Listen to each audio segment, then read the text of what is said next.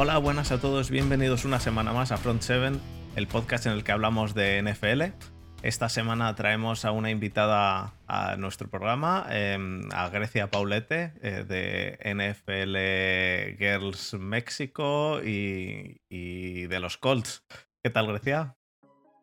Hola, Fer, hola amigos, ¿cómo están? Hola, Borja, que ya también está por acá. Eh, muchísimas gracias por la invitación, la verdad estoy muy, muy feliz de que me hayan invitado.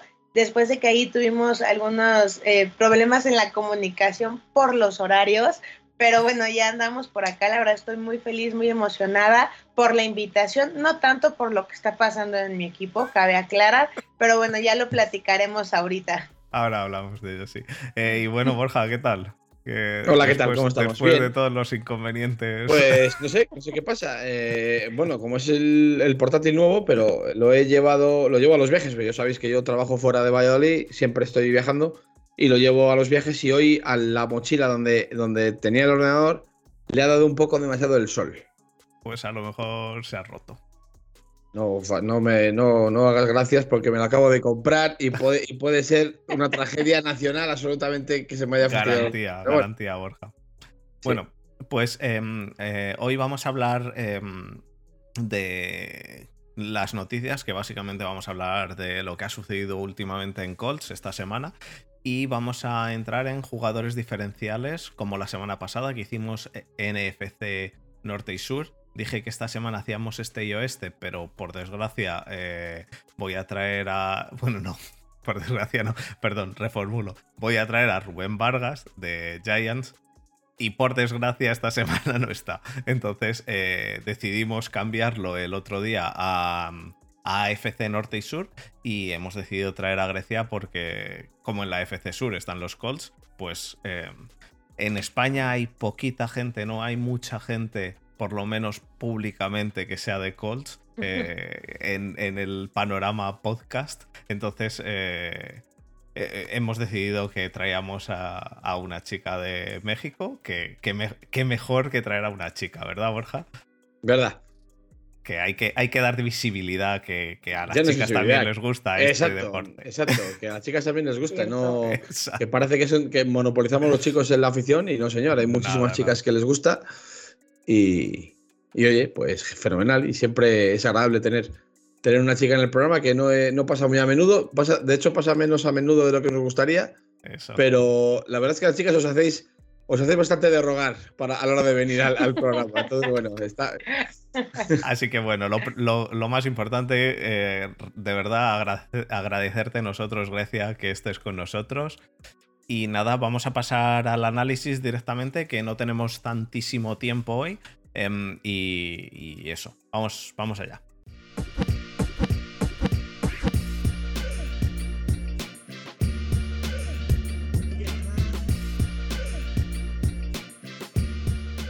Bueno, pues las noticias de esta semana eh, básicamente las monopolizan los Colts.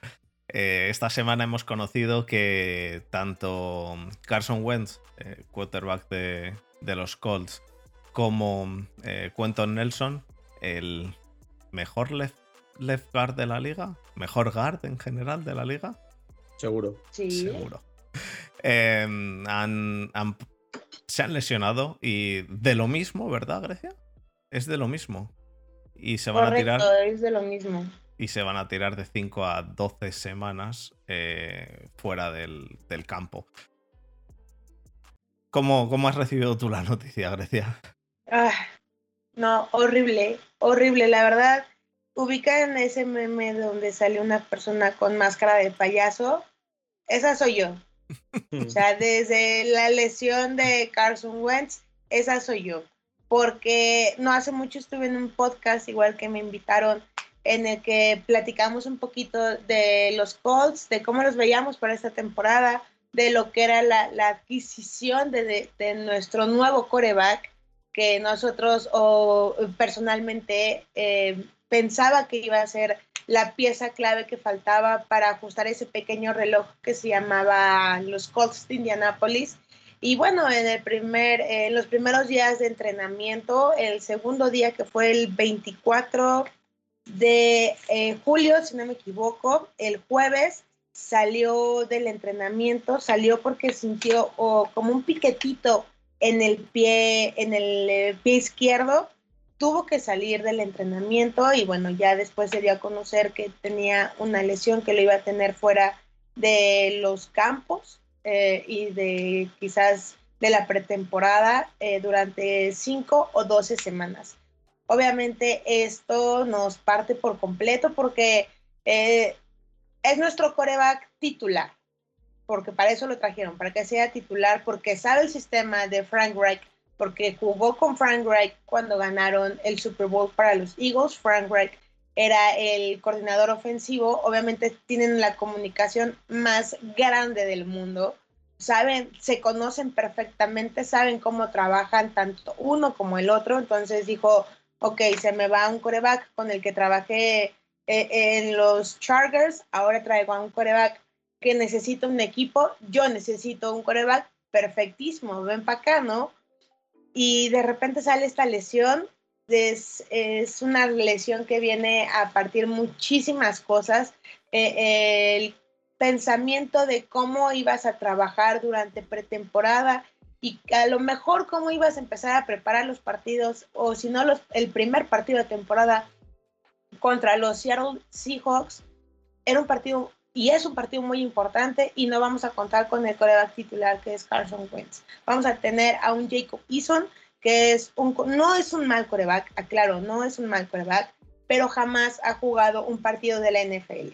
O sea, sería su primer partido que estaría dirigiendo una, escuadra de, un equipo de, NFL y la verdad es que sí se torna complicado porque obviamente uno estaba pensando en tener a, un Carson Wentz que te fuera a dirigir esta pequeña orquesta y ahora vas a tener que empezar con un coreback que no ha trabajado mal, que es un coreback alto, es un coreback fuerte, es un coreback movible, que tiene brazo, ya lo vimos en los training camps, pero es un coreback que viene de la Universidad de Washington en la selección 122 en la ronda 4. O sea, llegó obviamente antes del draft en, Cleveland y, y, pues sí, sí está, está difícil, sí es difícil eh, empezar una temporada con un coreback nuevo, novato. Siento que vamos a estar empezando como un, a lo mejor no como unos Jaguars de Jacksonville, eh, porque ya tenemos buena línea, tenemos buena línea tanto ofensiva como defensiva ya ahorita platicaremos de eso, ¿verdad?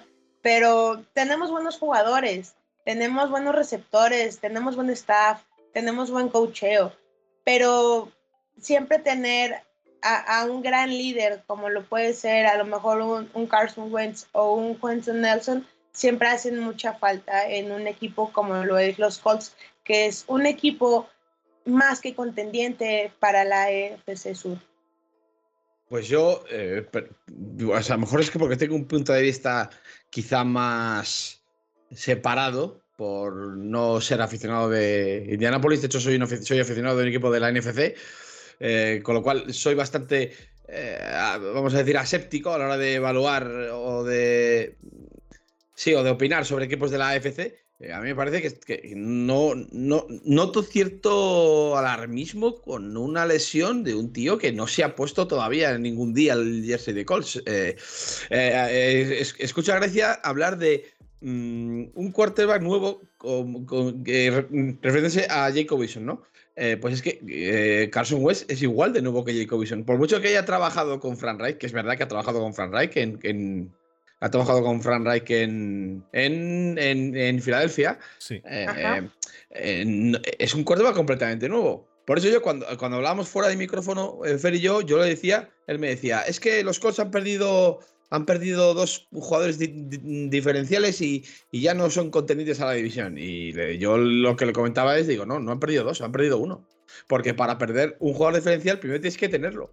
Y Carson Wentz todavía no había jugado, entonces no sabemos si podría funcionar, si no podría funcionar. Es más, yo ahora mismo ahí veo una opción muy clara para, para salvar la baja, de, la baja de Carson Wentz. Si no confían los Colts en que vaya a estar disponible en las primeras, qué sé yo, cuatro semanas de la, de la, temporada. Eh, probablemente son 5 a 12 semanas. O sea, pues no va a estar toda la pretemporada. No, no, me refiero, me refiero a la temporada regular. Si no va a estar en semana 4, eh, porque la lesión es más grave de lo que nos cuentan, que, yo lo primero que veo extraño en, la lesión o lo que cuentan los calls de la lesión es ese, rango tan amplio de semanas, ¿no? O sea, de 5 a 12 semanas es un rango demasiado amplio como para saber al 100% qué lesiones. Yo creo que estaríamos hablando, creo yo, ¿eh?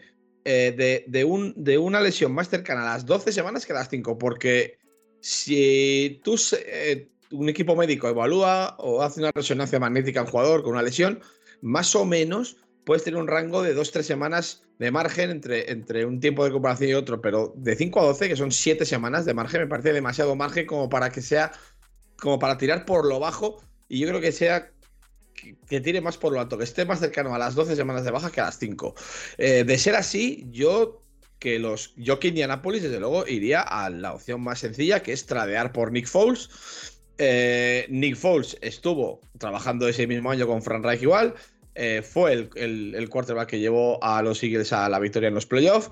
Conoce el sistema igual que Carson Wentz y es una opción muy, muy, muy asequible para, para Colts, porque ahora mismo es el tercer quarterback en Chicago, saldría por un precio, creo yo, que barato, y, yo no sé, yo, Grecia, si, si, estoy exagerando, me lo, me lo dices sin ningún problema, porque yo no sigo la actualidad de Colts como la sigues tú, pero yo creo que los Colts tienen un equipo lo suficientemente fuerte y bueno como para que no se note demasiado que no esté Carson Wentz, porque hay que recordar que el año pasado estuvieron a una desgracia en el último cuarto contra los Bills de llegar muy, muy, muy lejos en playoffs con un cadáver andante como Philly Rivers. O sea, eh, el equipo está.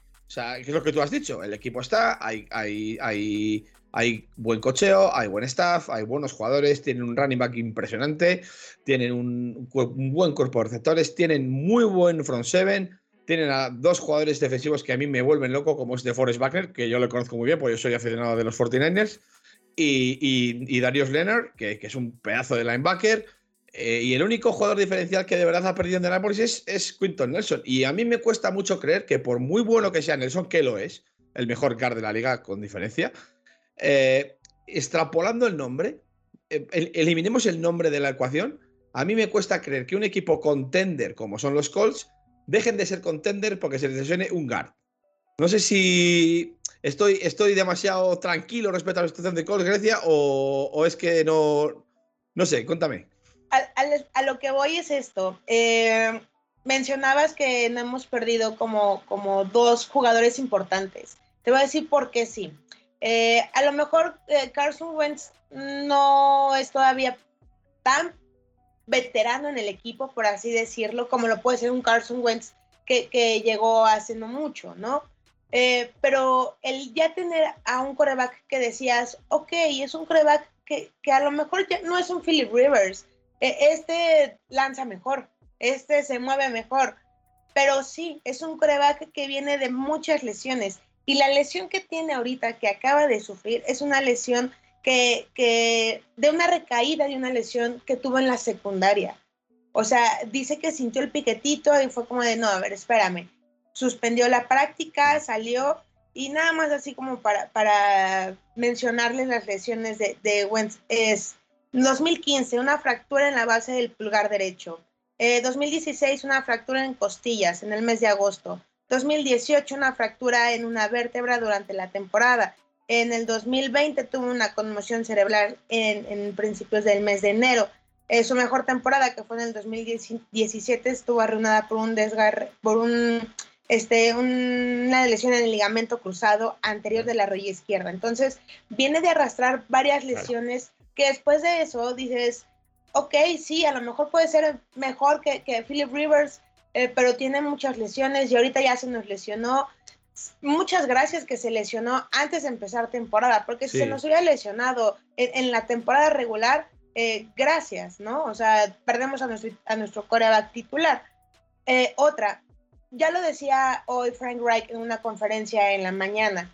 Eh, salió hace no más de una hora donde mencionaban lo mismo de Nick Foles, ¿no? Le decían, bueno, se te acaba de lesionar un coreback con el que trabajaste, en el que a lo mejor iba a ser la esperanza y los Colts para tener aspiraciones nuevamente para poder pelear por postemporada, liderato de la división y quizás estar este, ahí arañando un Super Bowl, ¿no? ¿Qué piensas de Nick Foles? Nick Foles decía lo mismo que tú, decía lo mismo que tú, Borja. Eh, está eh, en un equipo donde ya no es titular, eh, ya viene siendo el tercero, cuarto quarterback. podrías traerlo, podría venir a ayudarte. Y él decía, no, él está ahorita concentrado allá, él tiene que estar concentrado en el equipo en el que se encuentra porque ya comenzaron pretemporada. Entendamos una cosa, la, los equipos de la liga saben que los Colts necesitamos un coreback y dicen, oye, a ver, yo tengo este, este y este y este que te pueden servir. Ajá. En algún momento me van a llamar y si yo para este tengo un precio, para este otro y para este otro, pues les puedo subir el precio. Y si antes costaban 5 pesos, pues ahora a lo mejor lo voy a dar en 15 pesos. Y nosotros, Colts, ya no podemos seguir invirtiendo en corebacks porque ya pagamos por un coreback. Claro. Ya no podemos seguir sacando dinero de la cartera para, ah, trae, ¿sabes? Que sí, sería buena opción porque conoce el sistema. Claro. Pero, no por, el dinero. Sí, pero, pero ¿sabes qué? Lo que yo opino, ¿eh? que las ventanas, todos sabemos que las ventanas de, campeonato en la NFL son muy, muy pequeñas en el tiempo. Entonces, eh, quizá eh, no sea una mala opción. Es que, claro, yo también estoy, muy, estoy bastante eh, con, el, con el radar puesto en este tema porque también se ha hablado de, que, de que podríamos ofrecer a Jimmy Garoppolo los, los Fortinens para, para cubrir esa vacante. Entonces, por, eso estoy, por eso estoy también yo un poco con el radar activo con este tema porque, porque se ha hablado en los círculos Niner que a lo mejor los Colts llamaban a la puerta de, a, nuestra puerta para preguntar por Jimmy. Bueno, el caso es que eh, yo insisto en el tema de Carson Wentz. El, un, jugador con ese, con ese injury prone que tiene, que es que no es de ahora, que es que lo, lo arrastra desde su época de su época de college. Un jugador con un historial de lesiones bastante preocupante. De eh, hecho, de hecho, Borja, el contrato que, que, vamos, el trade que se ha hecho, se ha hecho pensando en esto claramente, porque los Colts ahora se benefician, entre comillas, de que, de que, de que Carson Wentz se lesiona para que no haga el, el 75% de los snaps y que no cueste una primera ronda, cueste una segunda. Sí, claro. Entonces, ¿qué pasa? Que, que cuando tú juegas con ese riesgo de, de, fichar o apostar por un quarterback que tiene un historial de lesiones como el de Carson Wentz, que todavía desde que volvió de su rotura del ligamento cruzado no ha vuelto a ser el quarterback que deslumbró en 2017.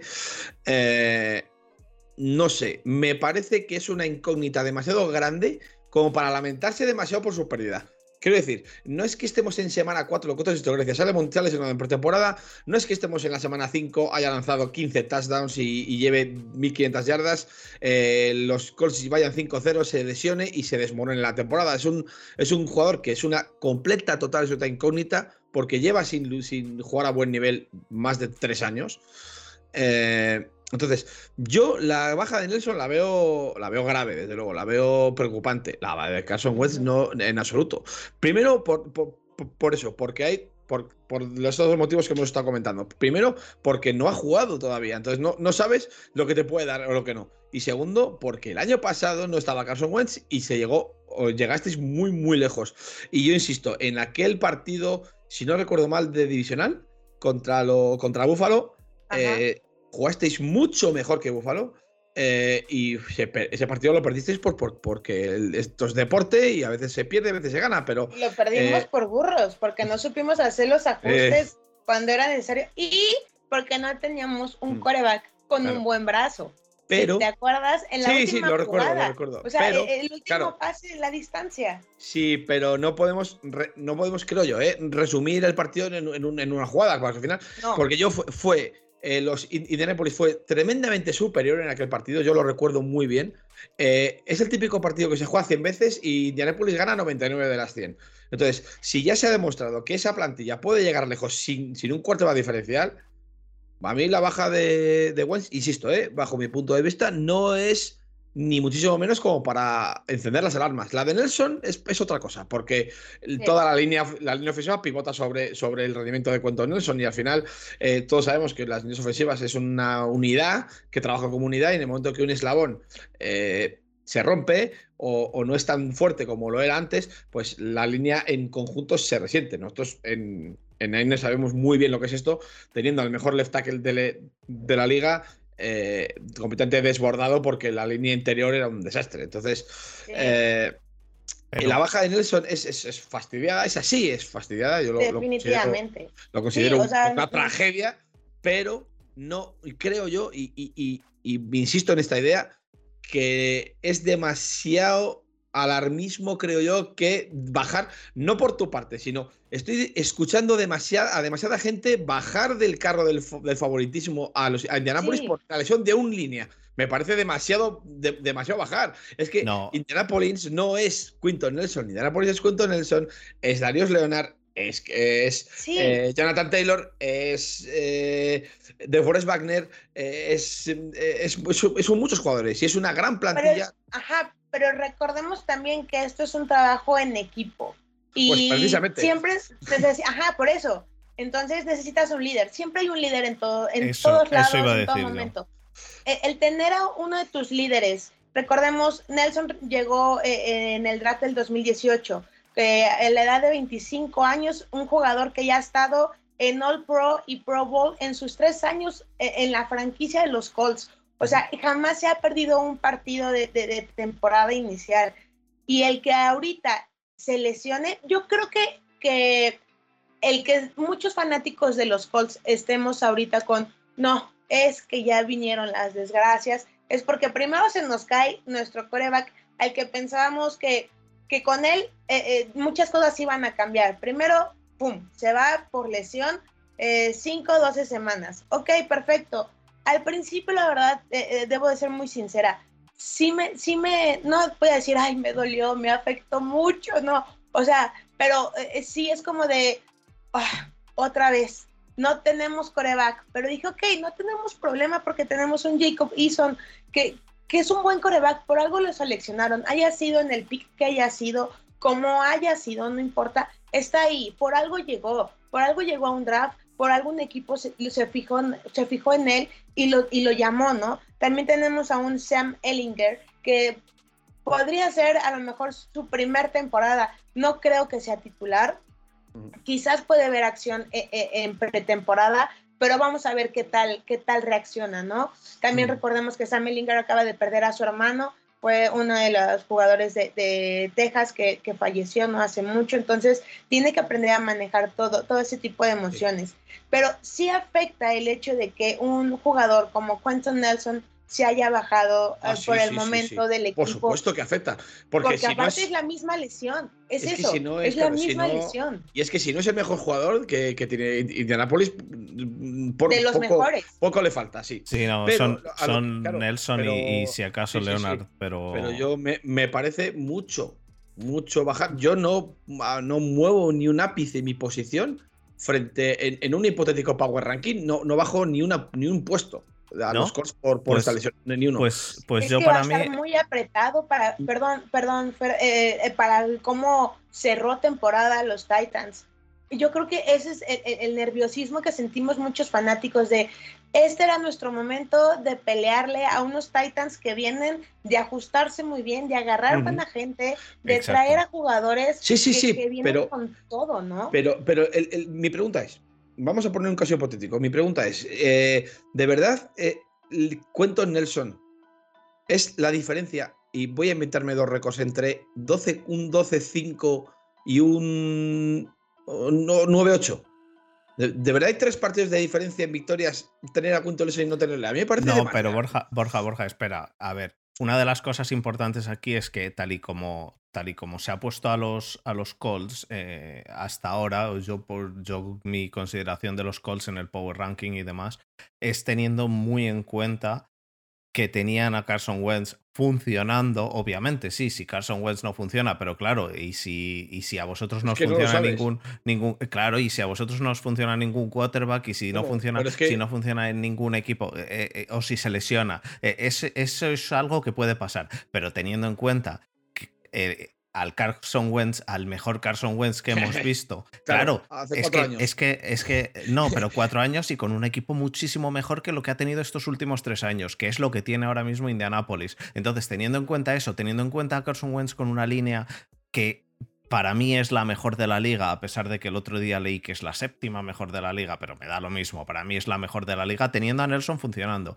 Eh, eh, eh, pasar de eso, teniendo en la misma división a, Titans, los cuales se han hecho con Julio Jones, tienen a AJ Brown, tienen a un, a un em, Tannehill que está funcionando muy bien, tienen a Derrick Henry. Sigo pensando que la defensa de Colts es mejor, pero teniendo todo eso en cuenta, perder al quarterback y tú vienes de haber estado jugando, espera, espérate. Y tú vienes de haber estado jugando con, con quarterbacks suplentes. Yo vengo de haber estado jugando con quarterbacks suplentes. Y los quarterbacks suplentes, a pesar de lo que dice Grecia, de que se han elegido en tercera, cuarta ronda, eh, lo que quieras, mm, muy, muy, muy ocasionalmente consiguen hacer algo. Eh, el equipo está, pero no me puedes comparar a Philip Rivers, a pesar de que fuese su último año, con un tercer quarterback. No me puedes comparar a Philip Rivers en su tercer año con Mason Rudolph en los Steelers, el, cual de momento no ha hecho nada, con, con eh, Joshua Dobbs en los Steelers. Y de momento los quarterbacks que tiene, que tiene Indianapolis, lo único que se puede hacer es especular con lo que van a hacer. y lo que se, y lo que se puede hacer... Pero incluido Carson Wentz, ¿eh? Eh, eh, correcto, pero la especulación de Carson Wentz me, estarás de acuerdo conmigo, salvo que quieras discutir, que va a llegar más lejos que cualquier quarterback de tercera ronda. Por supuesto que no. Y te lo discuto, y no es que tenga ganas de discutir, es que no, me, no, me, no te compro ese argumento porque Carson Wentz lleva tres años sin oler ni una, macho. Ya, pero Carson Wentz lleva tres años sin tener la línea que va a tener ahora. Todo lo que tú quieras. No, no, no, no, perdona, perdona, perdona, pero, pero vamos a ver cómo queda la línea. Ya, todo, todo, lo que tú quieras. Pero mira, la línea ya se ha caído porque ya no está en eso. Ah, ya vamos a. Vamos Por eso son las dos lesiones. Pues no, lo pero no, pero es que el asunto, el asunto es que lo que no se puede decir es que se ha lesionado un cuarto titular cuando todavía no se había puesto el jersey ni en un entrenamiento siquiera. O sea, porque mañana, o sea, es una incógnita. Carson Wentz es una incógnita, igual que lo es Jacob Wilson, igual que lo es, o lo era Jacoby Brissett, igual que lo es, o lo era Philip Rivers antes de empezar. Porque son jugadores que todavía no han jugado ni un solo partido con. No, pero, ahí sí, con, con Philip Rivers sí sabíamos lo que iba a pasar. O sea, todo el mundo sabía cómo jugaba Philip Rivers. Eh, eh, el que su peor enemigo es la presión que él se provoca eh, solito. O sea, yo desde que llegó dije, no, no lo quiero, no lo quiero porque sé cómo juega, porque sé lo que hace. Con Carson Wentz dije, sí, a lo mejor no ha terminado una, una temporada completa, ganó un Super Bowl, me van a decir, sí, pero fue Nick Foles y siempre recordaremos el, el ¿cómo se llama? El... Sí, el, special, special. Y claro, pero él los acercó a que llegaran a ese Super Bowl. Carson Wentz lo dijo, yo perdí como las ganas de querer jugar. Me reencuentro con Frank Reich, me, me, llego a un equipo como los Colts y me dan ganas de volver a jugar, vuelvo a sentir ese amor por jugar. Lo vimos en, lo vimos en algunos entrenamientos previo a que se lesionara y tú veías algo diferente, decías, ya veo algo. Por eso siento que es la emoción que teníamos. Sí, eso, lo, eso lo entiendo. Pero es que yo he visto eh, eh, lanzar a Trey Lance y, y, Trey Lance en las primeras semanas de training camp lo, ves lanzar y Trey Lance parece mm, eh, una mezcla entre, entre, entre John Elway, Joe Montana y, Jesucristo. Porque claro, en el, en el, en el, training camp, las primeras semanas, que no hay contacto, no hay presión, no hay línea. Es que yo sé que con los quarterbacks, bueno, yo, yo, yo soy quarterback, yo juego de quarterback en el equipo mío, y es que yo, con los quarterbacks tengo, ¿en serio? Ah, mira qué bien pues yo tengo una debilidad y, tengo bastante tendencia a fijarme mucho en los quarterbacks. Y es que Carson Wentz es un quarterback que lleva tres años sin rascar, por la razón que sea, y podéis pintarlo del color que quieras, sobre todo me refiero a lo que tú has dicho, Fer. No tenía línea, ya, y mi abuela, y si mi abuela tuviera ruedas, sería un Ferrari, tío. O sea, la única, la, única realidad que hay en torno a, de, Carson Wentz es que lleva tres años penosos en la liga, pero penosos. Y este era su año. Bueno, no lo sabemos. Este era su año. Mm, tú, puedes, tú puedes confiar en que sea su año. Pero, pero, Pero, pero, es confiar nada más. O sea, no hay ninguna base sólida en la que apoyarse para decir que, que, que, que Carson Wentz es una pérdida mm, irreparable en Indianapolis, porque no estamos hablando de un tío que ya haya rendido con la línea que tiene, con los actores que tiene, eh, frente a las defensas que se van a enfrentar este año, que no son las de la, las de la que es que estamos, estamos hablando de que se ha cambiado de conferencia. Eh, son muchas incógnitas como para decir, se ha lesionado nuestro cuarto de titular opinión personal. Para que se lesione el cuarto titular, tiene que haber un cuarto titular. Y hasta que mm, Carson West no se ponga under, under center el primer día, no es nada todavía. Entonces, el día que juegue, eh, podremos decir, fíjate, Carson West era, era, un gran cuarto para Colts, estaba jugando muy bien y se ha lesionado cuando llevaba tres jornadas lanzando cinco todos por partido. Entonces ahí sí entiendo que los aficionados de Colts se rasguen las vestiduras y haya suicidios en masa porque se ha lesionado su quarterback. Pero de momento. Pero es, una forma de hablar, claro. Pero, eh, en fin, yo ahora mismo lo único que hay, la única referencia que tenemos de Carson Wentz es que es un tío que podría eh, rendir a buen nivel en Colts porque es un quarterback que ya en su prime, que han sido 10 eh, partidos, 11 partidos, ha demostrado que es un quarterback válido. De hecho, salió en el número 2, un quarterback que, que, en el año aquel de la, de la Super Bowl era un era una bomba de quarterback y, y, cuando, salió en el, en, el, draft de Goff y todos decíamos que vaya cagada, se habían marcado los, los Rams escogiendo a Goff y no a Wentz. Pero eh, la realidad palpable, y, yo solo puedo hablar de lo, que, de lo que he visto. Yo no puedo hablar jamás de, de, lo que, de, lo que va a pasar mañana, porque no sé lo que va a pasar mañana. Yo sé lo que ha pasado hasta ahora. Y hasta ahora lo que ha pasado es que Carson Wentz es un tío que no es eh, no ha sido un quarterback fiable en ningún, de ninguna manera, ni tanto físicamente ni, ni, por nivel de juego, por lo menos lo que ha venido demostrando hasta ahora. Físicamente es cierto, por nivel de juego hizo un muy buen año cuando tenía un buen equipo y luego se cayó y es cierto. Sí, cuando, ya, pero cuando tenía un buen equipo, bueno, tenía un buen equipo, porque lo dices tú. Porque la, la, última vez que Carson Wentz hizo algo decente, yo tenía pelo y pesaba 20 kilos menos. Para, que, para que te hagas una idea pues del asunto. Has engordado muy rápido. Eh, pero. tres, eh, cuatro años. da tiempo a engordar en cuatro años, ¿eh? Pero lo que te quería decir es que eh, yo sigo pensando que, que poner hipotéticamente en el mismo nivel a Carson Wentz que a un quarterback que ha salido en tercera, cuarta ronda. Yo no he dicho eso, ¿eh? Ya, ya, no. No, tú has dicho que hipotéticamente son iguales. No será cierto. Has dicho que, Pues si has entendido eso, pues desde luego no he querido decir eso. Pues yo lo que quiero decir es que yo entiendo el miedo en Colts, entiendo el que el equipo ha dado un paso atrás, sobre todo un paso atrás, perdiendo a Wentz y perdiendo a Nelson, perdiendo a los dos, un paso atrás que el problema es que no lo han dado el resto de equipos. Si el resto de equipos no estuviese Titans, de hecho si no estuviera Titans, no pasaría nada pero está Titans. Y Titans este año pasado ha dominado de tal, a tal nivel que, ha ganado la división. Eh, eh, yo creo, creo que igual que antes de estas dos lesiones, y, repito, de las dos, ponía por delante a, Colts, ahora vuelvo a poner quizá por delante a, a los Titans, pero que están. Eh, eh, que el equipo sigue siendo. Joder, la defensa que tiene ahora mismo Colts es muy buena. Eh, la línea sigue siendo el, sigue siendo. Joder, es que tienen. Como Fisher funcione, la línea sigue siendo una maravilla. Sí, Entonces... sí, sí, por eso, por eso digo que yo no, no veo.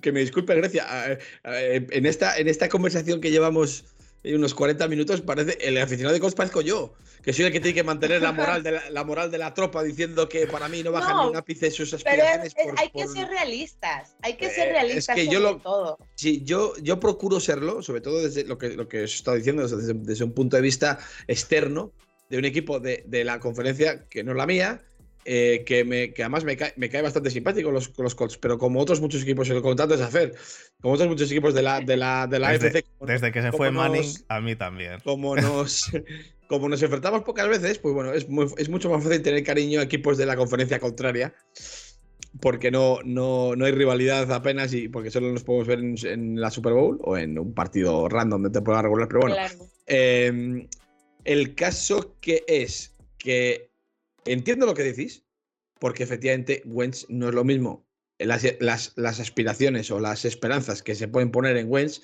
o que se puede poner en, en mí si me fichan a mí. Pero como eh, la, realidad de Wentz es la que es, pues yo creo que no es para tanto la baja de Wentz. La de Nelson sí. Y esa estamos de acuerdo que la de Nelson es una baja capital. Pero no sé si tan capital como para descabalgarlos de, un, de, unas, de unas previsiones. Es que era, a lo que iba. O sea, a lo mejor y, puedo coincidir contigo, el por qué estamos diciendo que tenemos, sufrimos dos bajas importantes y ni siquiera hemos visto a un Wentz en una pretemporada. Yo le he dicho, yo voy a poder opinar correctamente de mi equipo cuando vea los partidos de pretemporada, cuando vea el cómo está, cómo se ven ya en el campo los novatos, el cómo se ve una línea ofensiva, defensiva, un perímetro, unos receptores, cómo se ven eh, los nuevos jugadores que, trajeron eh, eh, en el draft. Hasta que yo no vea eso en el campo, trabajando en conjunto, en un partido, en una cuarta y gol, en una primero y diez, eh, eh, en, un, eh, en una jugada importante y relevante y ver cómo reacciona y cómo actúan y cuáles son las decisiones que toma tanto el staff como el coach, yo, no, yo ahorita voy a poder decir misa. Como yo lo dije, sí, Carson Wentz va a hacer esto y esto y aquello, y de repente sale lesionado y quedo con cara de payaso pero y también ahorita sale lesionado Quentin Nelson, que es uno de los jugadores eh, eh, importantes y un poco más relevantes, por así decirlo, entre comillas, para ahorita para los Colts. Y claro que te pega y duele, porque dices, se fue ahorita uno, ya se me va otro. ¿Quién falta? Era lo que platicamos hace rato, Fer y yo. Subí un meme no hace mucho en, mi Twitter, donde sale que la mascota Blue también ya salió lesionado y que está fuera 5 o 12 semanas. Y le digo, bueno, ya solamente esto nos falta, ¿no? Que sí, no puedo estar eh, eh, ya tirando la toalla cuando ni siquiera hemos comenzado eh, una temporada. Pero sí se nos prenden las alarmas porque no puede ser que en pretemporada ya se nos están casi cayendo, ¿no? También recordemos, temporada pasada no hubo, no hubo pretemporada no hubo estos training camps, ¿no? Eh, digo, hay muchas cosas que todavía tenemos tiempo. Gracias a Dios se lesionó un Carson Wentz en, este, en esta pretemporada eh, que ya en temporada, ¿no? Porque si se nos hubiera lesionado en una temporada regular, digo, pues no, mejor ahorita para que esté Jacob Wilson, para que vea cómo está el movimiento, para que empiece a trabajar con el equipo, que empiece a trabajar como quarterback titular, con esas presiones que te puede provocar una línea, sin un cuento Nelson que te va a estar cubriendo las espaldas y que sepas cómo moverte, aprendas a cómo hacer esos rolados, cómo poder lanzar, eh, eh, cómo poder reaccionar en el momento de una presión en una jugada importante ya en un partido regular Nunca ha jugado una temporada eh, de la NFL Jacob Eason. Esta sería su primera temporada. Y está bien. Y su primer partido sería contra los Seattle Seahawks. Qué bueno. Si quieres ser el mejor equipo, enfréntate a los mejores. Gánale a unos Seattle Seahawks con los jugadores que tienes, sin uno de tus jugadores más relevantes que puede ser un Quentin Nelson, sin a lo mejor uno de tus corebacks que podría venir a, a hacer este, quizás un poco la solución gánale con lo que tienes. Como lo decías, eh, Borja, tenemos eh, grandes jugadores, no solamente tenemos un Quentin Nelson que hace todo el equipo, tenemos jugadores que, eh, que, que, son relevantes, tenemos gran perímetro, tenemos una buena defensa, tuvimos muy buenas intercepciones la temporada anterior, tuvimos buenas recepciones en la temporada anterior también, tuvimos buenos bloqueos, o sea, tenemos buen equipo, sí lo tenemos, nos, nos causa un poco de ruido el que dos jugadores en inicio de los training camps ya están lesionados. Eso es lo que nos causa ruido, pero sobre todo porque sabemos cuáles son nuestros rivales, porque sabemos que todos los equipos han estado trabajando muy bien para poder, eh, y a lo mejor hablando solamente de mi división. No, en tu división todos no. Hay uno que se ha dedicado a venderlo todo. Bueno, sí, pero los tres que, que, podemos decir que, quizás hemos visto que han trabajado un poco mejor, lo están haciendo porque quieren eh, vencer a los rival. El rival a vencer es Titans, el rival a vencer puede ser los Colts, eh, quizás el rival a vencer puede ser eh, darle la bienvenida a un eh, Trevor Lawrence, ¿no? quizás decirles a unos tejanos de Houston de, ahí les va, arreglen primero sus asuntos y ya luego vienen a jugar fútbol americano, ¿no? O sea, eso es a lo que me refiero, ese tipo de rivalidades. Por eso es que nos causa ruidos las dos bajas que tuvimos ahorita. Pero sabemos que tenemos equipo para pelearle a todos por, y que tenemos que trabajar si trabajábamos 100, vamos a trabajar 150 más para poder dar el mejor partido posible a la gente, que es lo que ellos quieren, ver un gran espectáculo. Eh, bueno, estaremos, estaremos pendientes de los Colts porque la verdad que, yo tengo muchas ganas igualmente de verlos. Yo tenía muchísimas ganas de ver a, Wentz eh, porque yo confío, soy de los que confía en Wentz eh, y más en, estos Colts, pero, pero hay, que, hay, que esperar, le vamos a ver igualmente. y vosotros pues al final hay que alegrarse de la silver lining, como dicen en Estados Unidos no os va a costar una primera ronda, sino una segunda. Pues eh, eso, eso, que, eso que os lleváis. Eh, hay, que, hay que tratar de ver el lado positivo. Eh, vamos, a pasar, vamos a pasar a lo de. Mm, al análisis de los jugadores que habíamos dicho. Grecia se tiene que ir a y media, así que Borja, ¿qué te parece si empezamos con la FC Sur, que es la de Grecia, y luego si ella se tiene que ir, nos quedamos tú y yo y terminamos con AFC Norte? Porque en la FC Norte tú y, tú y yo vamos a tener ahí un, cacao que vamos a charlar. Va a estar bien, va a estar bien.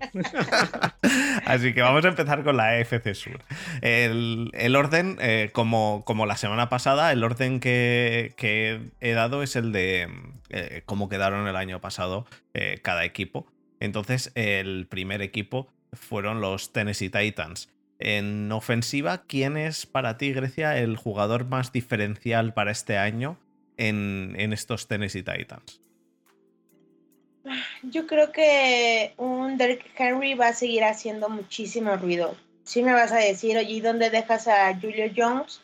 Pero Derrick Henry viene con ganas de seguir rompiendo líneas a diestra y siniestra y creo que viene mejor preparado que la temporada anterior. Yo estoy de acuerdo contigo. He puesto también a Derrick Henry porque me parece igual. Em, creo que el trabajo de Julio Jones se puede ver incluso un poco eh, lastrado o ese, ese resaltar de Julio Jones se puede ver incluso, incluso lastrado por... Em, eh, su compañero de, equipo, su, eh, al fin y al cabo es el sigue siendo wide receiver 2, ¿no? en, Tennessee. Y eso, eso le, puede, le puede dejar un poquito más, más atrás en cuanto a ese resalte. Y creo que Derrick Henry va a seguir siendo el monstruo que ha sido hasta ahora. Así que yo también, yo también he puesto a Henry. ¿Y tú, Borja? Sí, yo también, sí, porque es que la verdad es que no. No.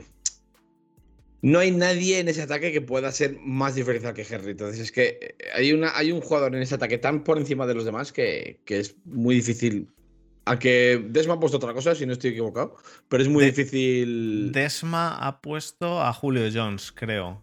Eh, ah, sí, lo tengo aquí, Julio Jones, sí. Mm, pero yo, yo sigo viendo a Henry muchísimo mejor. Desma ha puesto muchas tonterías. ¿Y, qué jugador defensivo ves en, en los Titans tú, Borja? Eh, para mí, Kevin Bayard, el, safety. Ah, los safeties, los safeties, es que, vamos a ver, eh, si no es top 5 de safeties, es top 10. Y, y, además, tiene que. La defensa tiene que apoyar. Que el, año pasado fue un poco la. El punto así un poco a, mejorar, ¿no? De los. De los Titans. El ataque funcionó muy bien. Fue la defensa un poco la que funciona un poco peor. Pero vamos, creo que tiene que dar un paso adelante y Kevin Bayard puede ser un, factor bastante, bastante importante para ese resurgir de la defensa. Yo en defensa me apunté a Caleb Farley, el, rookie. Eh, creo, que, creo que es el. Eh, eh, al ser el rookie, me, he apuntado también a Jayon Brown, el, el linebacker pero, pero creo, creo que el, trabajo del cornerback eh, aquí, la mejoría que puede dar si les funciona, eh, va a ser bastante importante para la secundaria. Pero estoy, estoy también de acuerdo contigo que el safety es algo. E, es un safety. Yo quizá no le pondría como top 5, pero sí top 10, como tú dices. Estaría mm. ahí en el 6, 7, seguramente. Sí, es Un sí, a lo mejor top 5 es mucho, sí, pero vamos, top 10, sólido. ¿Y tú, Grecia? Sí, yo creo que opino igual que, que Borja. El perímetro de los Titans eh, no, no voy a eh, hablar específicamente de un jugador, eh, pero creo que el perímetro, em, la temporada pasada lo vimos trabajando muy bien, vimos haciendo grandes cosas dentro del terreno de juego, en el que dieron, se dieron mucho a notar y en el que les dieron varias satisfacciones al equipo de los Titans. Creo que el equipo de, de, perdón, el perímetro de los Titans es es, es, de, de, nombre importante. Y mm, vale, pues pasamos al siguiente, al siguiente equipo que, fueron los Colts. Em, por, por, porque es su equipo, vamos a dejar a Grecia que nos diga a quién tienes como jugador en ataque. Pues hablando eh, ofensivamente, uno de los jugadores de los novatos la temporada pasada que dio, dio muchísimo de qué hablar, hizo mucho ruido y dio muchísimas yardas fue Jonathan Taylor, eh, un novato chaparrito, fuerte, veloz, eh, sabe acomodarse perfecto para, para poder encontrar los huecos, para poder em, ganar esa yarda extra que se necesita, ¿no? Eh, yo lo llegaba a mencionar, me hubiera gustado que fuera el novato del año, pero bueno, había un, coreback ahí de, los em, de los Chargers que, bueno, casi casi eh, eh, rescató al equipo, ¿no? y que definitivamente se, se, iba a llevar ese nombre de, un novato del año, pero yo creo que Jonathan Taylor para los Colts es un jugador fuerte que va a dar muchísimo que hablar. Lo hizo en la temporada anterior y esta temporada que ya viene como veterano, eh, viene mejor. Yo, yo en este caso he hecho un poquito de trampa y he puesto a la línea en su conjunto. Eh, creo que gran parte del trabajo de Taylor se ve muy afectado por el trabajo de la línea, la línea ofensiva me refiero. Y creo que tenéis, incluso sin, sin Nelson, tenéis una línea que, como os funcione Fisher, tenéis eh, un left tackle top, un right tackle top. De hecho, el right tackle creo que es el más, el más pagado de la liga que ese es un problema que os llegará dentro de poco. En cuanto Nelson tenga que renovar, vais a tener seguramente la línea más cara de la NFL eh, porque Nelson va a pedir dinero. Pero seguís teniendo, seguís teniendo una línea que yo que vengo de... que soy seguidor de Steelers y que vengo de tener la línea que, hay, eh, pues la envidio, la envidio mucho. Así que he tenido que decir a la línea entera. No me, quedo con uno. Si me tuviera que quedar con uno de la línea, obviamente sería con Nelson. Eh, a pesar de la lesión de ahora, sigo creyendo que es el jugador más diferencial porque es que, es que creo que Nelson es eso, el, mejor guard de la Es un fuera de serie. Sí. ¿Y tú, Borja? Yo también voy con Jonathan Taylor. Jonathan Taylor es un, es un, running back de segundo año este año que, que cayó de cara, completamente de cara, y detrás de esa línea puede hacer 487 millones de yardas. Entonces es que, sí, sí, o sea, lo veo como un factor muy claramente, a pesar de no contar unas semanas con cuentos en eso, me parece un, factor diferencial totalmente en, la, en el ataque de Colts. Pues eh, Desma ha dicho que, que, también que Jonathan Taylor. ¿Y en defensa a quién has puesto tú, Grecia? defensa la verdad mm, es que el perímetro, el cómo trabajó la temporada anterior fue brutal. no puedo decir un jugador en específico porque eh, hubieron recuperaciones de, balones, hubieron em, provocación de, bolas sueltas, hubieron intercepciones muy importantes y relevantes que, fueron claves para poder eh, quedarse con, el marcador a favor, ¿no?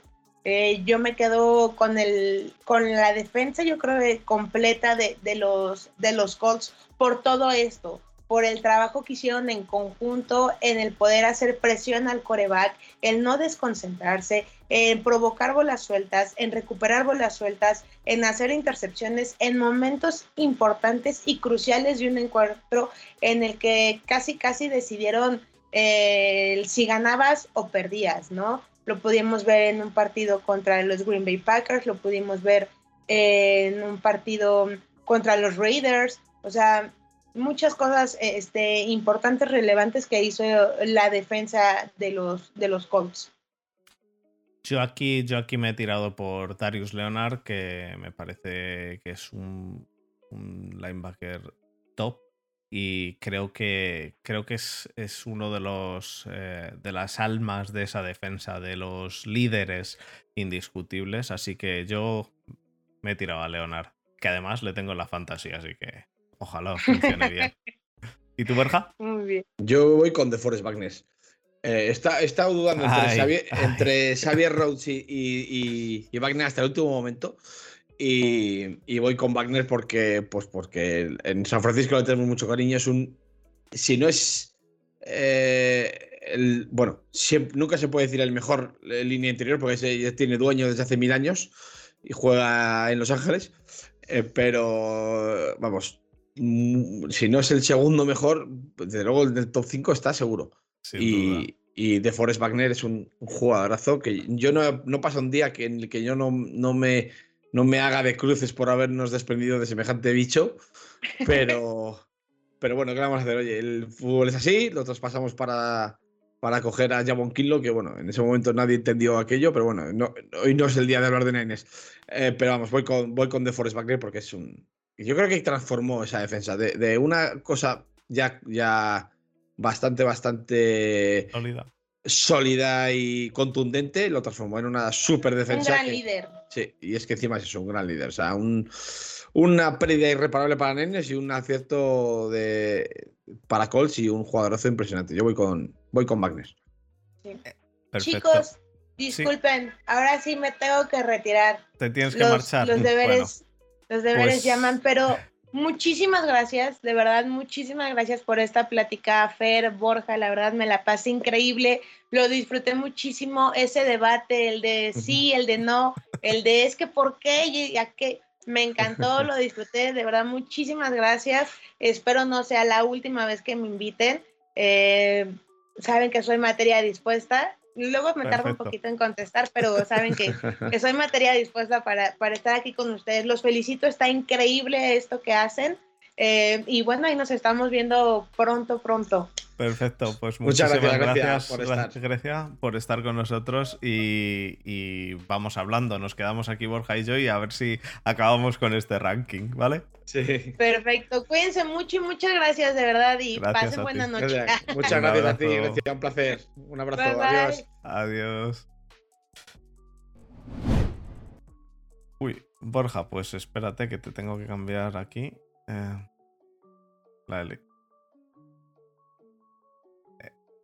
es bastante, es bastante evidente.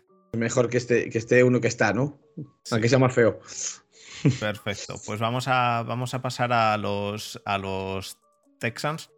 Em, te toca. Eh, ¿Quién crees de Texans en ataque que es el jugador diferencial?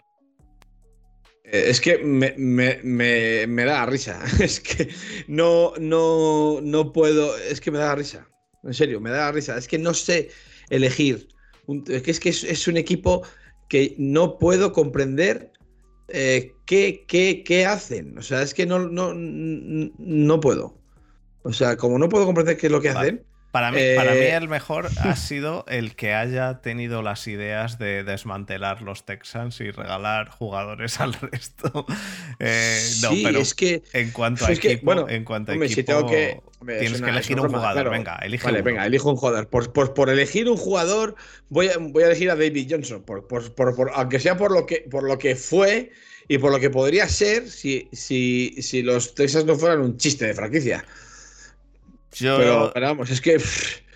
Es que si no. Yo he puesto a Tunsil. A Tunsil.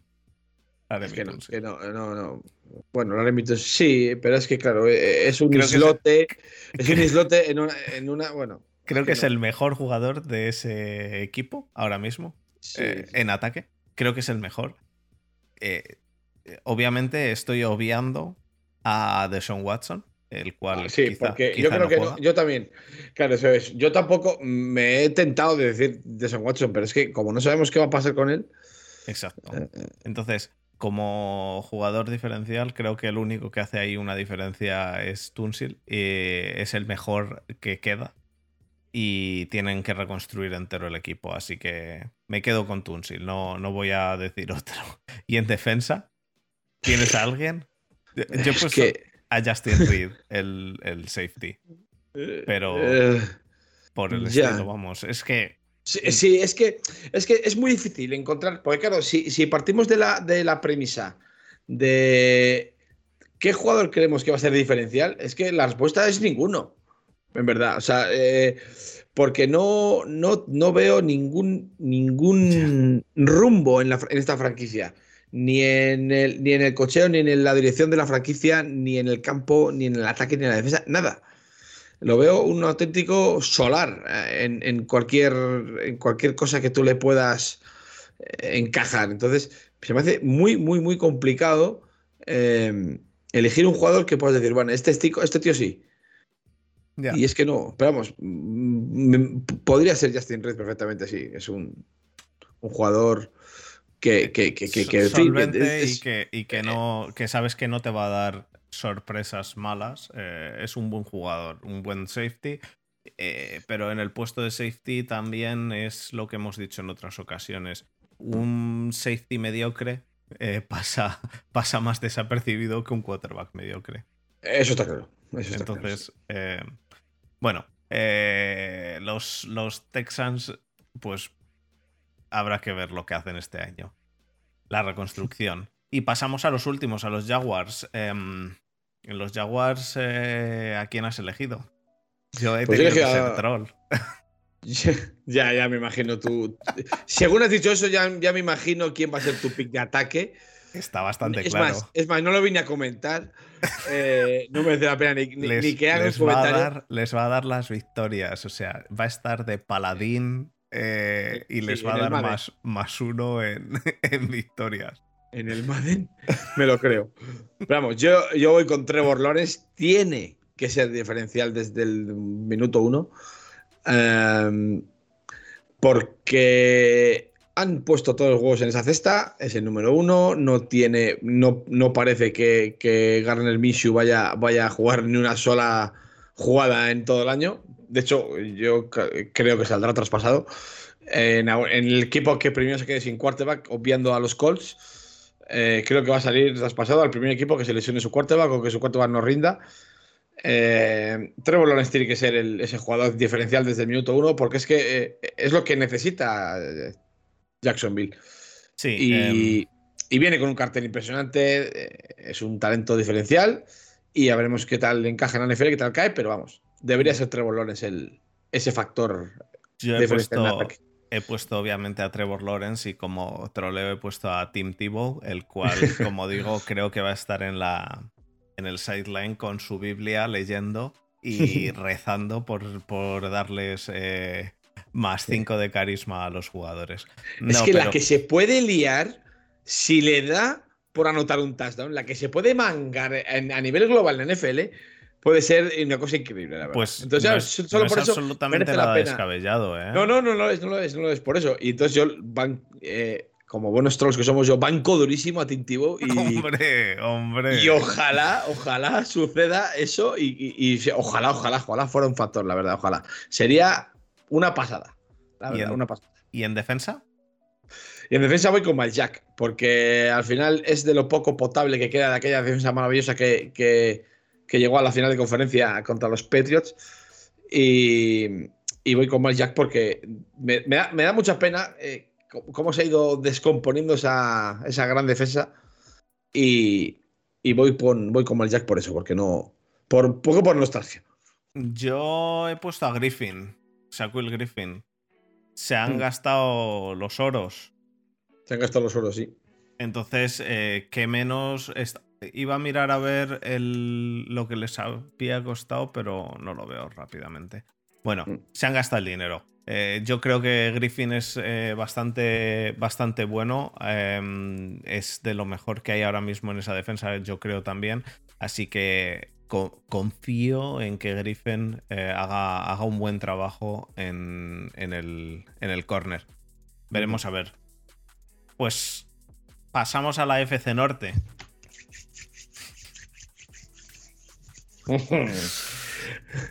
Vamos allá. Eh, tenemos a Marcos en el chat, tenemos a, Muti en el. Bueno, Muti no es de, los, de los Steelers, pero.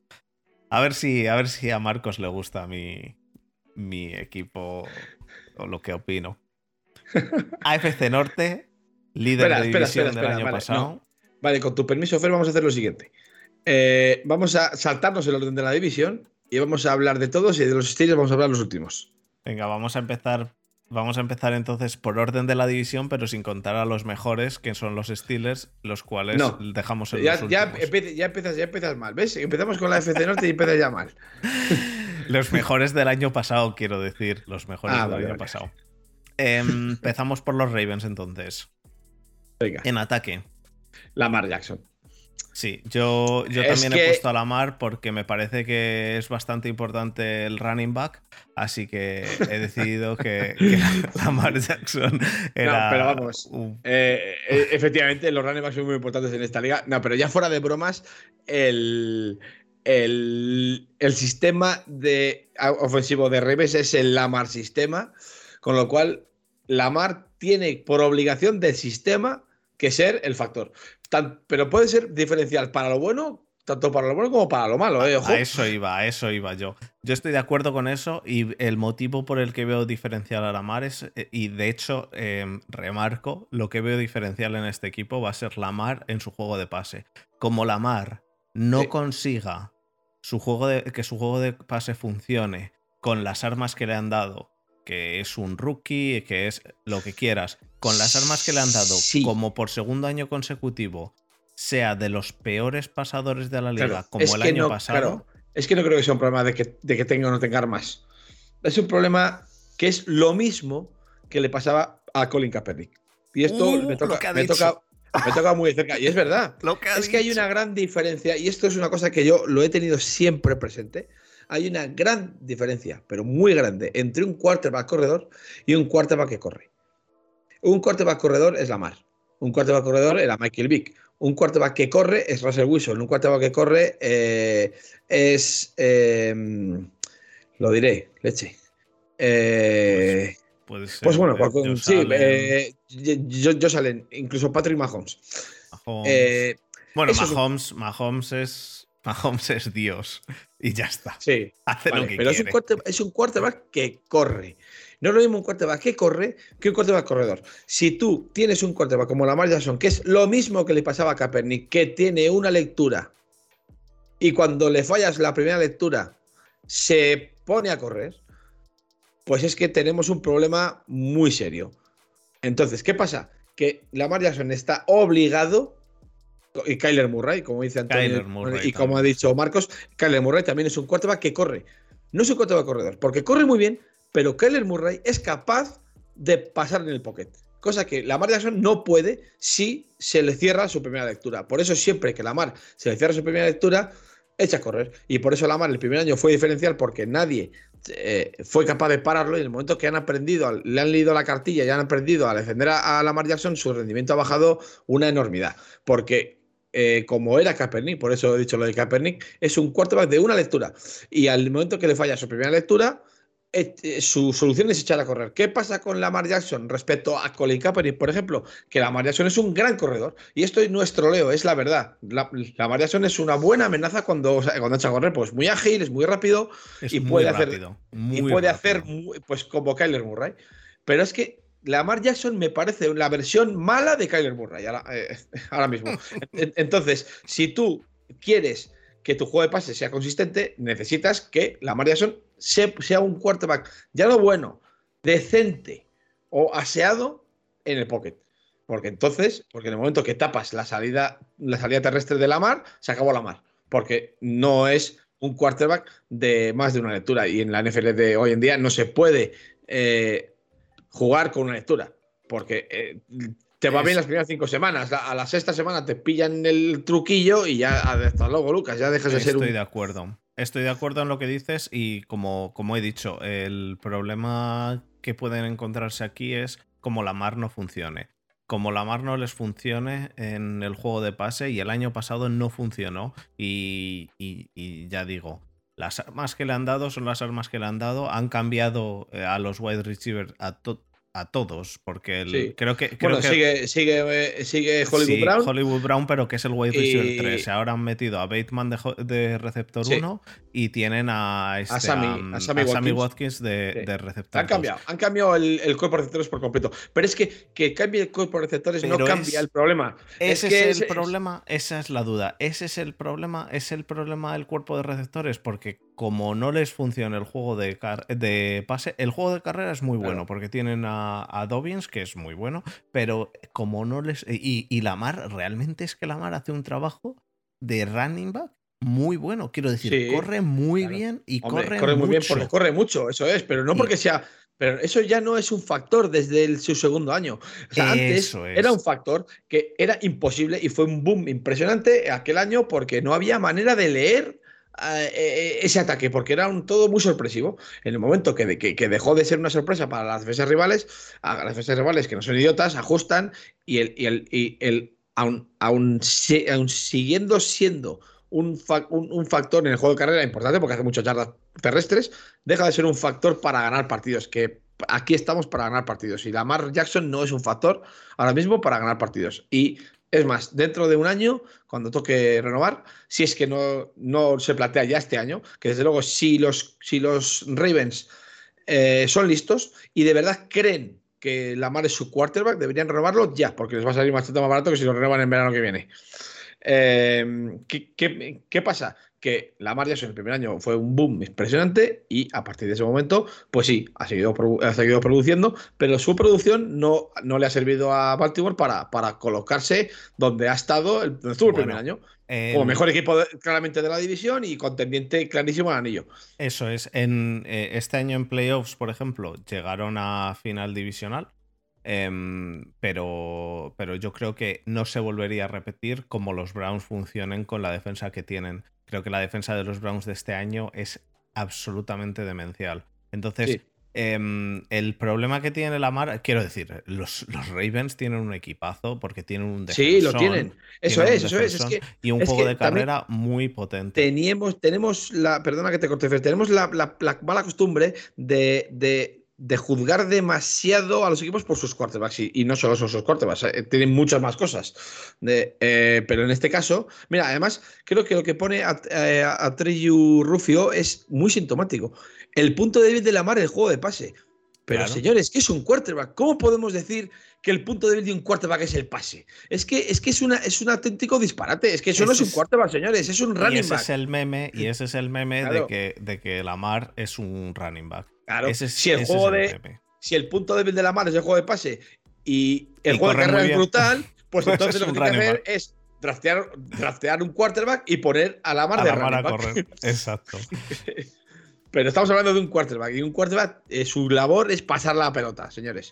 Yo no, creo que como, El juego, como el juego de pase de la mar no mejore este año, y no lo sé si va a mejorar, pero como no mejore, no los veo mejores que, los Browns y, ya he dicho que tampoco los veo mejores que unos estilos en los cuales el juego de carrera sí funcione. Pero bueno, porque creo que las defensas son muy parejas. Sí, son muy parejas. Pero lo que respecto también lo que dice Atrollo, por seguir un poco con el, con el hilo, los jugadores, los quarterbacks, esta diferencia entre quarterbacks corredores y quarterbacks que, que, que corren, los quarterbacks corredores son quarterbacks con carreras eh, con, no, es que sean muy cortas, porque pueden ser muy largas, pero sus prime son, muy, son muy pequeños. porque, un quarterback corredor no funciona. No funciona. Los quarterbacks corredores lleva siendo así desde que el fútbol se jugaba con tripa, con un balón de tripa de cerdo. Los quarterbacks corredores son, son One Young Wonders, que funciona mucho un año porque es la novedad. las defensas dicen ay, ay, ay, porque claro, las defensas se preparan eh, con el tape del año anterior, porque es lo único que tienen. En el momento que, hago les, les, descoloca completamente a un año que, pues como fue Mikey Blick. Mikey Blick cuando aparece en la liga era una cosa planetaria. Y ya, ya le gustaría a la, a la para hacerse mm, en el blanco de los ojos a Michael Vick. Y, y claro, eh, es lo que dice Marcos. El Lamar sistema es el favorecer que si, si falla la, lectura que tiene Lamar, echa a correr y que sea el Señor bendito. Bueno, pues eso, señores, eso funciona más bien mal. Entonces, o Lamar aprende a pasar en el pocket o le auguro a los, a los Ravens un futuro negro, que es lo que tú has hecho, Fer. Habrá que ver. Eh, yo es eso. Yo hasta no ver el juego de carrera de los Steelers y el juego de pase de los Ravens, no me fío de ninguno de los dos. Mm, así lo he dicho, lo sigo diciendo y lo diré. Pasamos al. Sí, pero no, no, Marcos, no hemos entendido. Yo no he dicho que ese corrizo se pasase, he dicho que los quarterbacks corredores no han triunfado nunca en la NFL. nunca continuamos, Borja, que es el podcast. sí, sí, sí, sí. Mantente. Vamos a pasar a, la defensa. ¿A quién tienes tú en defensa? ¿A quién tengo yo? De los Ravens. Pues aquí es que no me no soy capaz de decidirme, fíjate. Yo he puesto a Humphries. Es que a mí la secundaria. Yo es que no me gusta la secundaria, pero no de este equipo, no me gusta la secundaria de, en general. Entonces es un poco. Es un poco. Es que no sé. Calais Campbell diría. Calais Campbell. Eh, que, sea un que, sea un veteranazo. Lo sé. Yo estaba entre Calais Campbell y, y Humphries. Humphrey. Y lo hablé con Muti, de hecho, y me dijo Muti, pero vas a poner a Campbell si si no va a hacer ni todos los snaps, si es que si ya tiene muchos años y han cogido han cogido reemplazo.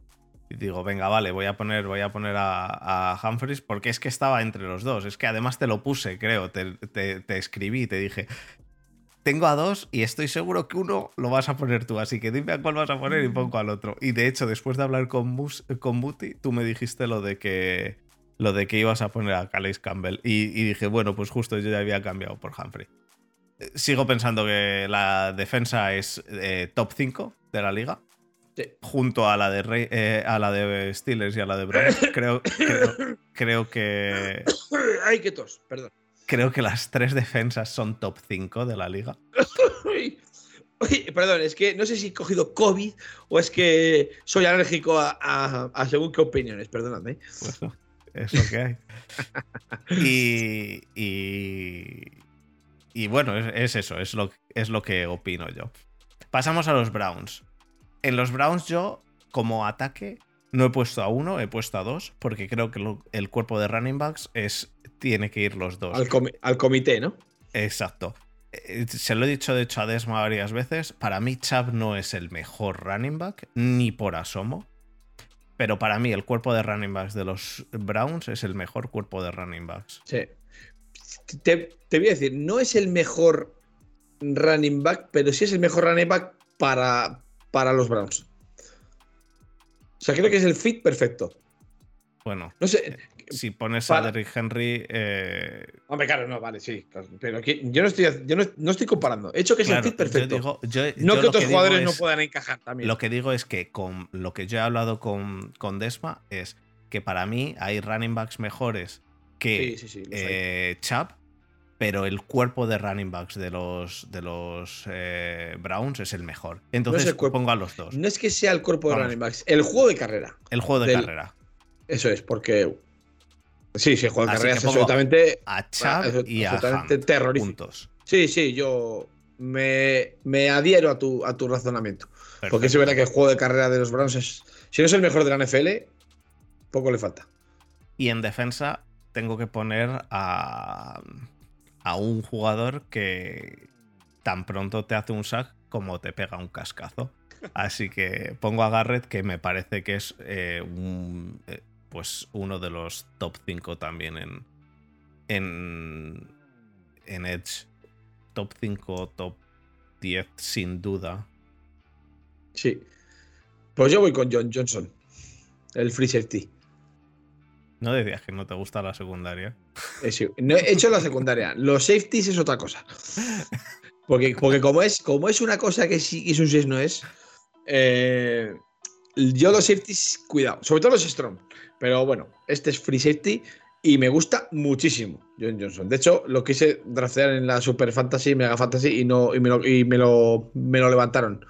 Me gusta muchísimo este jugador y voy con, por no decir, por no decir siempre al mismo, voy a ir con John Johnson de third, que es un, safety que me gusta, no poco, me gusta mucho.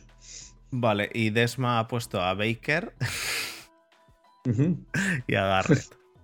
A Baker. Vamos, teniendo ese juego de, carrera, poner a Baker me parece un delito, pero bueno. Eh, sí que es cierto que si Baker da el paso es lo que les falta, eh, pero, pero ahora mismo es que ese juego de carrera es... Uh. Bueno, vamos a pasar a Cincinnati. Voy a leerte lo que ha puesto Desma. Eh, yo, yo coincido en uno. Em, Desma ha puesto en el juego de carrera, o sea, en, el ataque ha puesto a Mixon. Es que Desma de vez en cuando, tío. bueno, que opine lo que quiera, no seré yo el que le evite que Desma diga lo que quiera. Pero vamos. De acuerdo. Eh, y tú y yo vamos a poner al mismo. Yo lo pongo a yo burro clarísimamente. está claro. Y sobre todo teniendo en cuenta que no, no está en 2020 eh, y que los partidos que estuvo fue un ciclón y que ahora mismo eh, fue una explosión muy tardía en college, pero de los talentos más diferenciales que han entrado en el NFL desde el puesto de quarterback desde, qué sé yo, o sea, una pasada. Como, igual que Justin Herbert, ojo, eh, que ya, ya llegaremos cuando hagamos el, de la, el de la AFC Oeste. O no sé si, creo que no hemos hecho ese, ¿no? El de la AFC Oeste. No, el de la AFC Oeste lo deberíamos igual que, hacer la semana que viene. Pues igual que, igual que Justin Herbert, son dos talentazos y Joe Burrow está llamado a hacer grandes cosas y a mí me mm, el, el tren del hype con Joe Burrow lo tengo bastante bastante en marcha. Yo también estoy de acuerdo. Em, eh, Joe Burrow, lo único que a mí me escama muchísimo es el no haberle dado más defensa a él, más lean, o sea, una mejor protección. Pero, pero bueno, eh, yo es que, ya sabes, eh, los que vamos, los que nos oyen y me conocen, yo prefiero un gordo que, un, que el fuego, los fuegos artificiales, prefiero la protección del quarterback, quizá porque vengo de un, de un Ben Sequoia Retisberger, el cual no se mueve, eh, pero para, mí, para mí eh, tenían que haber cogido a Sewell, la liaron, pero bueno, han tirado por los fuegos artificiales. Y en defensa yo pongo a Trey Hendrickson, eh, Desma también pone a Trey Hendrickson, ¿y tú? Pues yo pongo a, a, a Jesse Bates, otro 50. ¿Cómo te gustan los free safeties? Me encantan los ¿Qué odio le tienes a los, a los eh, eh, strong safeties y a los cornerbacks? No, no, no, a los cornerbacks, a los cornerbacks. A los cornerbacks. No me gustan los cornerbacks. Hacen unos chulos y unos idiotas todos. no, es broma, es broma. Pero es verdad que los safeties me gustan mucho, ¿eh? Los safeties como concepto. Entonces voy con. Voy con Desma ha puesto también a Hendrickson. Em, yo sigo, sigo creyendo que, que es eh, uno de los mejores jugadores en esa defensa. Em, pero, pero bueno, eh, el equipo es el que es. Tampoco se puede esperar de este equipo muchísimo más que lo que hicieron el año pasado. A mí me da miedo, entre comillas, eh, poniéndome, quitándome la camiseta de los Steelers, me da miedo el, el el cómo va a hacer. Eh, para, van a hacer para proteger a Joe Burrow. Si a Burrow le pegan ahora mismo otra lesión gorda, eh, Burrow puede perder su carrera directamente. Entonces, por eso me da bastante miedo. Pero bueno, eh, si consigue mantenerse sano, es, el diferencial ahí, como hemos dicho. Y con Chase, con llamar Chase, eh, van a hacer un, hacer un, equipazo. Pues pasamos al líder de, líder de división del año pasado, eh, los Pittsburgh Steelers. En ataque, Desma ha puesto a Claypool. Bueno, vale. Ya, ya, ya. Como, como diferencial. Yo como diferencial eh, tú me dijiste a quién ibas a poner. Sí. Yo no lo tenía nada claro. estuve mirando todos los jugadores, estuve pensándolo bien. Al final pongo al mismo que tú. A Najee. Y es Najee Harris. Najee Harris. Y yo explico. Es un jugador que tiene que ser diferencial. Como Najee Harris no funcione. Exacto. Esa, ha sido mi motivación a la, a la, hora, a la hora de ponerlo. Y te lo he puesto antes por Twitter. O sea, por, mismo, por WhatsApp. Lo mismo que Lamar para los, eh, para los Ravens, que como no les funciona el juego de pase, no creo que lleguen tan lejos. Como a los Steelers no les funcionen allí en juego de carrera. El juego de carrera en general. Y como tiene que ser allí. Como no les funciona el, backfield en, por norma general. Entonces, eh, yo he puesto a Najee, porque igual que te he puesto en WhatsApp, digo, Najee tiene que ser el jugador diferencial porque, y, más vale que lo sea, porque como no lo sea, creo que ahí hay un problema. Y eso también depende mucho de la línea ofensiva, esta nueva que habéis montado, que habrá que verla, porque claro. Eh, yo, yo no me fío nada, pero tampoco me desfío hasta que no la vea jugar un snap. Es que es, toda nueva, entonces. Eh, sí, sí, sí, sí. Yo no sé, no sé cómo va a funcionar. Yo, yo no creo, porque yo personalmente. Yo personalmente creo que no va a funcionar, ¿eh? Eso, eso yo también, yo, tampoco. Las cosas así. Lo digo, lo digo porque es la realidad. Yo creo que no va a funcionar porque yo creo que son parches que se han ido poniendo.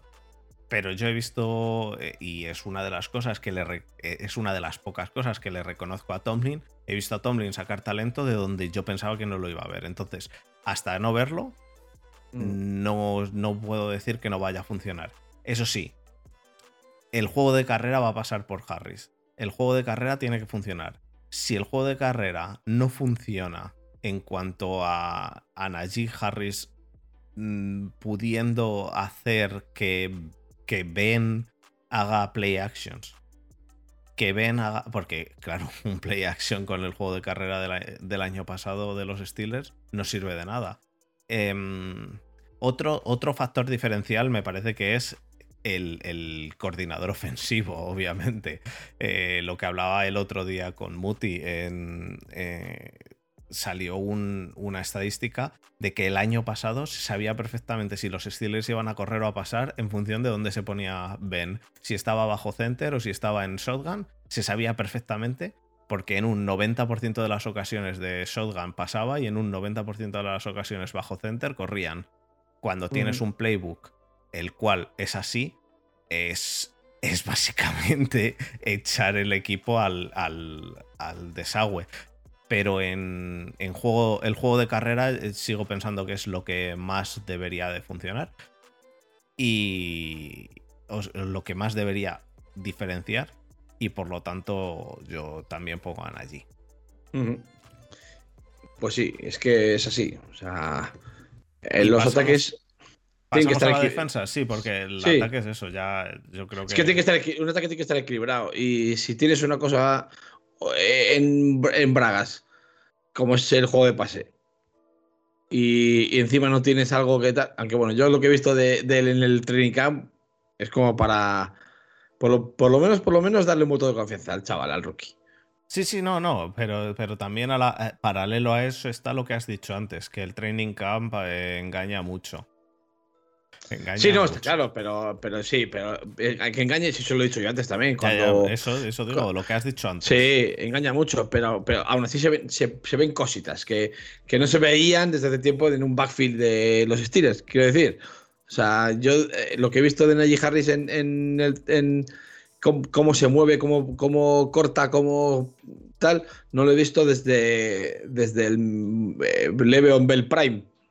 Sí, no, estoy de acuerdo. Eh, eh, el, tema, el tema de esto es si realmente funcionará ese, ese juego que, que, parece que sí que va a funcionar, debería, debiese funcionar, pero, pero el, el, juego de carrera pasa mucho por la línea, entonces a mí me da, me da un poco de miedo.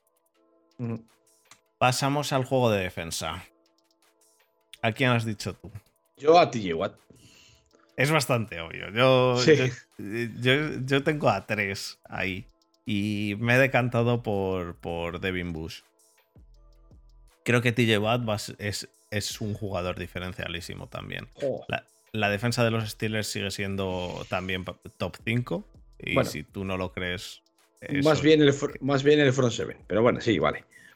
Eh, bueno, sigo pensando la defensa entera. Em, sigue siendo un top 5. Eh, la pérdida de Dupri se ha suplido em, con, con, con Highsmith y con, y con eh, Ingram, que, que, viene a, a ver qué pasa. A echar el rato. y el tema de. El tema de. Em, muchas gracias a Iván Cuenca que se ha suscrito de nuevo creo que pagando. tenemos ya gente que nos paga. Muchas gracias, Iván. Em, el juego del de, Mike me parece que es muy diferencial y que, y que. Y que el año pasado se notó cuando la pérdida de Devin Bush se pasó a Spillane, el cual hizo un muy buen trabajo, pero cuando se volvió a perder a Spillane y se puso, no me acuerdo a quién se puso, eh, fue ya la, decadencia en la defensa.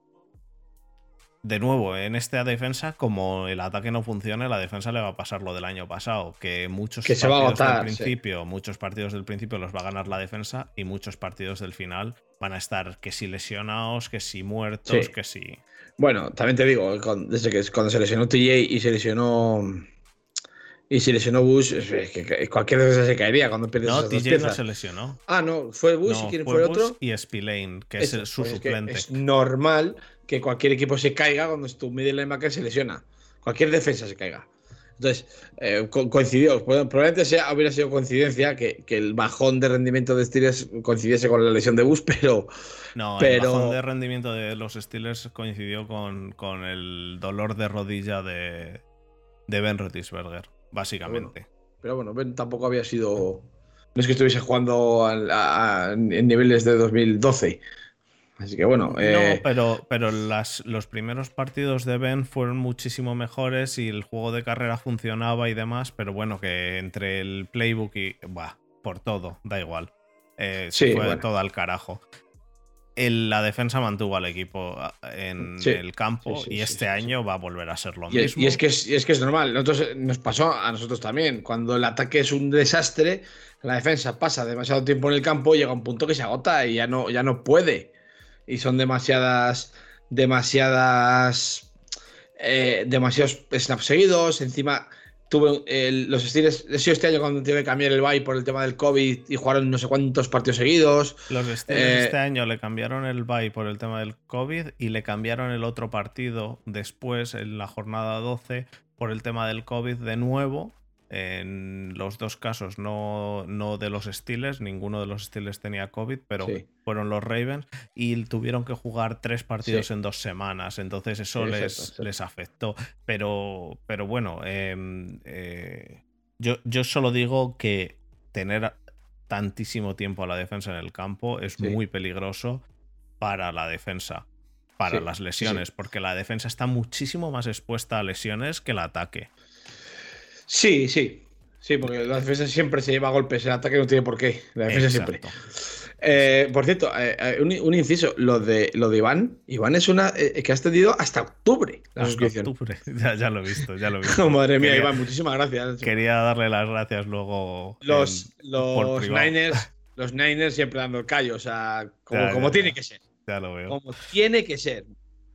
Bueno, pues eh, eso, yo he metido a Busto, has metido a TJ Bad y, incluso Minka Fitzpatrick sería diferencial, pero menos. Menos, sí, a mí Minka me, gusta mucho, ¿eh? es un cuadrazo, pero, pero, sí, eh, con ese front seven, es que, claro, elegir a, un, secundario, bueno, Minka es otro safety, que es que a mí me encantan los safeties, insisto, pero, pero, poner como diferencial a Minka por delante de cualquiera de los bestias que hay en el front seven me parece que no. Yo es que, no. El que, el que creo, o sea, yo lo que creo es que como Devin Bush haga trabajo del Devin White del año pasado, que es lo que se espera de él, uff.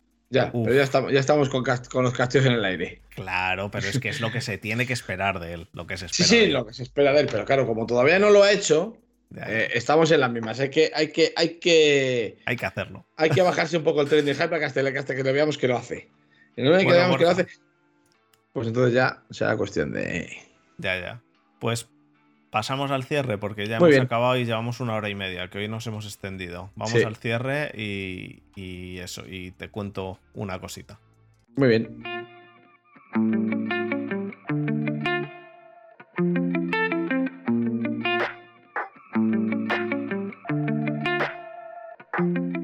Pues Borja, esta semana hay NFL.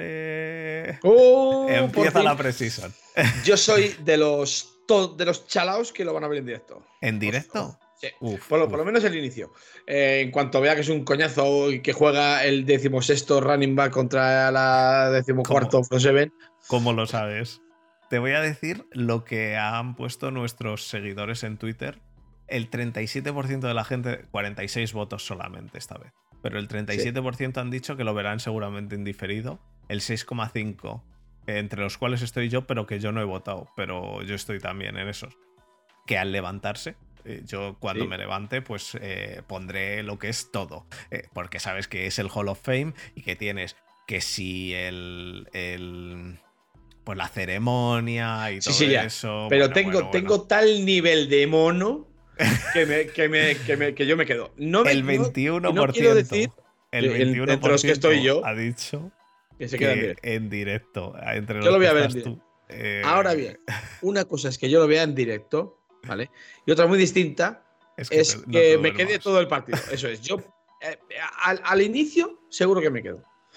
Eh, luego, luego otra cosa será que, que, me quede y lo vea entero. Eso ya lo dudo bastante más. Pero vamos, lo que es verlo, o sea, quedarme hasta que empiece, eso seguro, porque el monazo que tengo eh, llega a unos niveles ya que no son ni medio normales. Y como el sábado me voy al Caribe, voy a ver partidos de Precision dos semanitas a unos horarios estupendos.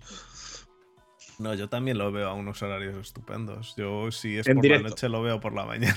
En directo, eh, bueno, y un 35% de la gente, un 35 ha dicho que no, que es una basura.